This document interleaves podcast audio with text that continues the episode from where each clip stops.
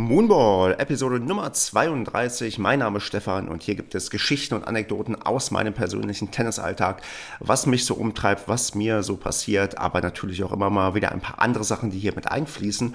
Und ich würde sagen, ich mache erstmal hier so etwas wie Werbung für ein kleines Event. Hallo Stefan, hier ist René vom LK Dolph Podcast aus Schwanewede. Ähm, meine Match-Tiebreak-Story kommt noch auf jeden Fall.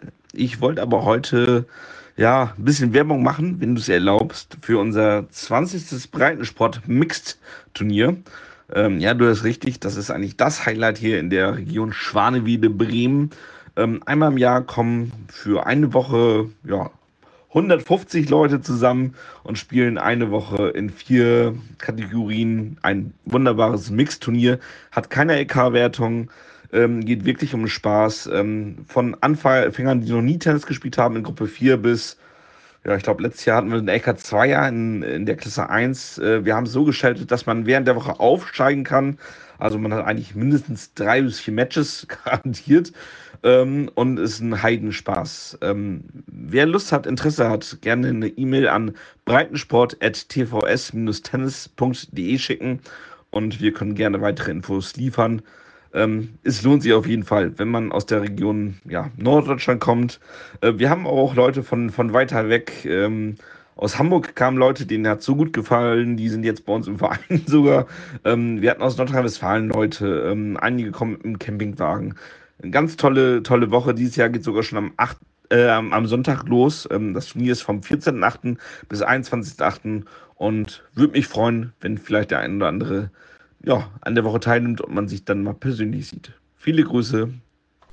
Ja, das war der geschätzte René, war hier auch schon mal zu Gast im Podcast, hat sehr, sehr intensiv auch über dieses Turnier damals geredet. Kann man sich gerne nochmal anhören, werde ich in den Show Notes verlinken, genauso wie alle äh, Links, die ich zu irgendwelchen Anmeldeformularen finde. Und ja, da mache ich doch gerne Werbung für, auch wenn ich kein Geld dafür bekomme, das sei hier da zugesagt. Also ich äh, mache das äh, freiwillig und gerne, weil ich weiß, dass der René da mit seinem Verein in Schwanewede echt tolle Arbeit leistet. Ja, dann würde ich noch ein bisschen was sagen, was mich gerade so umtreibt. Ähm, weniger sportliches, zumindest für mich persönlich, denn ich bin gerade sehr mit der Vorstandsarbeit beschäftigt. Als Sport- und Pressewart mit meiner Doppelfunktion habe ich auch immer doppelt so viel zu tun oder zumindest ähm, decke ich zwei Bereiche ab, was nicht heißt, dass die anderen Vorstände weniger tun. Nein, im Gegenteil, die machen mindestens genauso viel, haben natürlich andere Schwerpunkte und bei mir ist äh, so aus Sportwartposition gerade die Clubmeisterschaft ja an vorrangiger Stelle, denn die findet bei uns immer traditionell nach den Sommerferien statt. Da haben wir dann verschiedene Disziplinen, Einzel, Damen, Herren, Doppel, Mixed, dass man da guckt, wer ist Clubmeisterin, Clubmeister am Ende der Saison. Das machen wir immer aktuell klassisch im K.O.-Modus.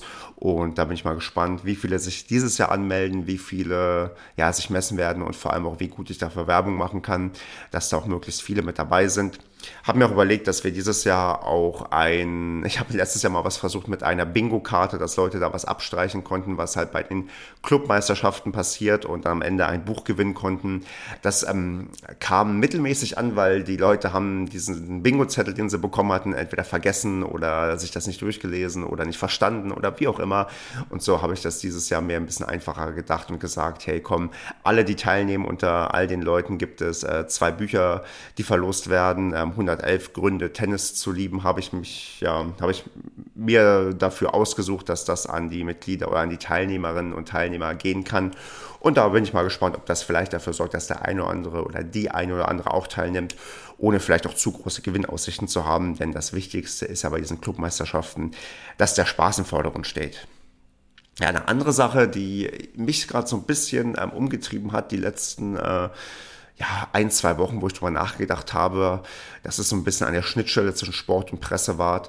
Mm, ich wollte so ein bisschen Archivarbeit betreiben und äh, war da auf der Suche nach äh, zwei Sachen. Also einerseits wollte ich mal herausfinden, wie ist eigentlich die Historie bei unseren Clubmeisterschaften und musste da feststellen, dass da wohl keine vollständige Historie mal irgendwo ab gelegt ist und ich da doch intensiver herausfinden muss, wer wie wann Clubmeister oder Clubmeisterin geworden ist.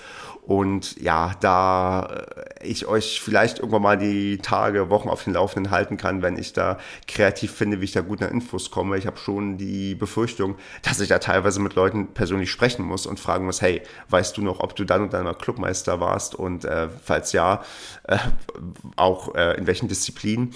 Also da haben wir leider wohl keine vollständige Aufzeichnung. Wir haben wohl in der Anfangszeit ähm, etwas mehr, also als der Verein frisch gegründet wurde, denn es gibt bei uns im Verein einen Riesenpokal, der steht in der Gastronomie und dort sind Namen eingraviert von Clubmeisterinnen und Clubmeister und da werde ich, denke ich mal, demnächst mal intensiver raufgucken und schauen, welche Jahre da abgedeckt sind und welche nicht und da muss ich mal gucken, wie es dann aussieht. Ich glaube, gerade zu 90er, 2000er, da haben wir sehr schlechte Aufzeichnungen. Also online gefunden habe ich alles bis einschließlich äh, 2018, also ab einschließlich 2018.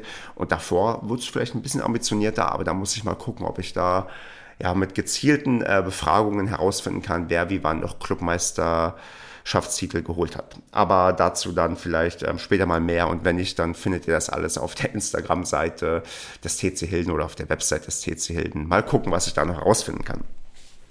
Eine andere Sache, die mich dann auch in Richtung, sagen wir mal, Archivarbeit äh, hineinstürzen sollte, könnte, ist die Frage nach historischen Ergebnissen des TC Hilden. Denn online auf New Liga, ein Portal, was, glaube ich, von ziemlich vielen Verbänden oder von allen, ich weiß es gar nicht, benutzt wird, äh, finde ich nur Wettspielergebnisse bis einschließlich oder ab einschließlich Winter 2015-16. Da findet man quasi die äh, Tabellen und die Ergebnisse von äh, ja, vom TC Hilden, wann wir wie wo gelandet sind. Und ich dachte mir, hm, das kann es ja eigentlich nicht sein. Es wäre doch mal interessant zu sehen, wo hat eigentlich äh, die weiß ich nicht, die zweite Damen-30-Mannschaft 1992 des TC Hilden abgeschnitten, insofern es so eine Mannschaft jemals gab. Ähm, aber ihr wisst, was ich meine. Also einfach mal zu gucken hier, dass ich liebe das auch, wenn ich mich mal durch historische Ergebnisse von alten Bundesliga-Tabellen klicke, dass ich schaue, auch Mensch, hier interessant, also Thema Fußball. Im Jahr 1974, 75 war die erste Bundesliga so schön besetzt, das macht irgendwie Spaß, sich da die Tabellen von damals anzuschauen. Ich mag sowas einfach und und dachte, eigentlich muss es doch irgendwo auch so eine schöne Historie geben. Wie, wo, wann hat der TC Hilden mal ähm, abgeschnitten? Und ja, online ist da nichts zu finden. Und dann dachte ich, frage ich mal bei dem Verband nach. Und dann hatte ich danach gefragt und bekam erst die Antwort, ja, wir sind da leider auch ähm, nur bis 2015, 16 mit, äh, ja, mit äh, ausgestattet und davor gibt's nichts. Und da dachte ich, hm, das kann irgendwie eigentlich nicht sein und ähm, habe dann auch nochmal kurz mit einem Verantwortlichen dafür telefoniert und der meinte, tatsächlich gibt es nur bis 2015, 16 Informationen, die irgendwie verfügbar sind. Auch auf meine Frage, ob es irgendwo vielleicht ein dunkles Archiv des TVN gibt, wo man irgendwie in einen Keller hinabsteigen kann, alte Ordner durchblättern kann, wurde äh, mit dem Verweis auf Datenschutz gesagt, dass es sowas nicht gibt. Hm, Datenschutz ist immer ein recht vorgeschoben, also gerne ein vorgeschobenes Ding. Ich glaube nicht, dass es datenschutzrechtliche Bedenken gibt. Nee, was heißt, ich glaube, ich weiß, es gibt keine datenschutzrechtlichen Bedenken, wenn man alte Tabellen irgendwie aufruft von, von, äh, von Medienspielergebnissen, die nur vielleicht einen Verein beinhalten. Also, ja, aber bin da leider, äh, also auf eine, auf eine Hürde gestoßen, dass es da keine Informationen gibt und äh, wohl auch kein dunkles Archiv. Und jetzt bin ich so ein bisschen lost und frage mich, wo ich halt weiterfragen könnte, wie ich weiterfragen könnte. Und äh, vielleicht habt ihr kreative Ideen, wie man herausfinden kann, wer wie wann mit welchen Mannschaften in der Vergangenheit abgeschnitten hat in ja, Medenspielen. Also da bin ich so ein bisschen, äh, zumindest in meinem Kopf, auf einem Projekt irgendwie aus, wo ich sage, hier, ich möchte mal einfach Archivarbeit betreiben und alte Ergebnisse herausfinden. Und äh, da muss ich mal gucken, was da möglich sein wird, was nicht. Ich weiß, es gibt Leute, die, ähm, die sammeln diese Durchschläge von, äh, von den Spielberichtsbögen und die haben da auch sehr weitreichende Informationen in der Vergangenheit, wobei da auch nur dann die einzelnen Spielergebnisse drin sind, allerdings nicht sowas wie Abschlusstabellen, die mich ja viel, viel mehr vielleicht sogar interessieren.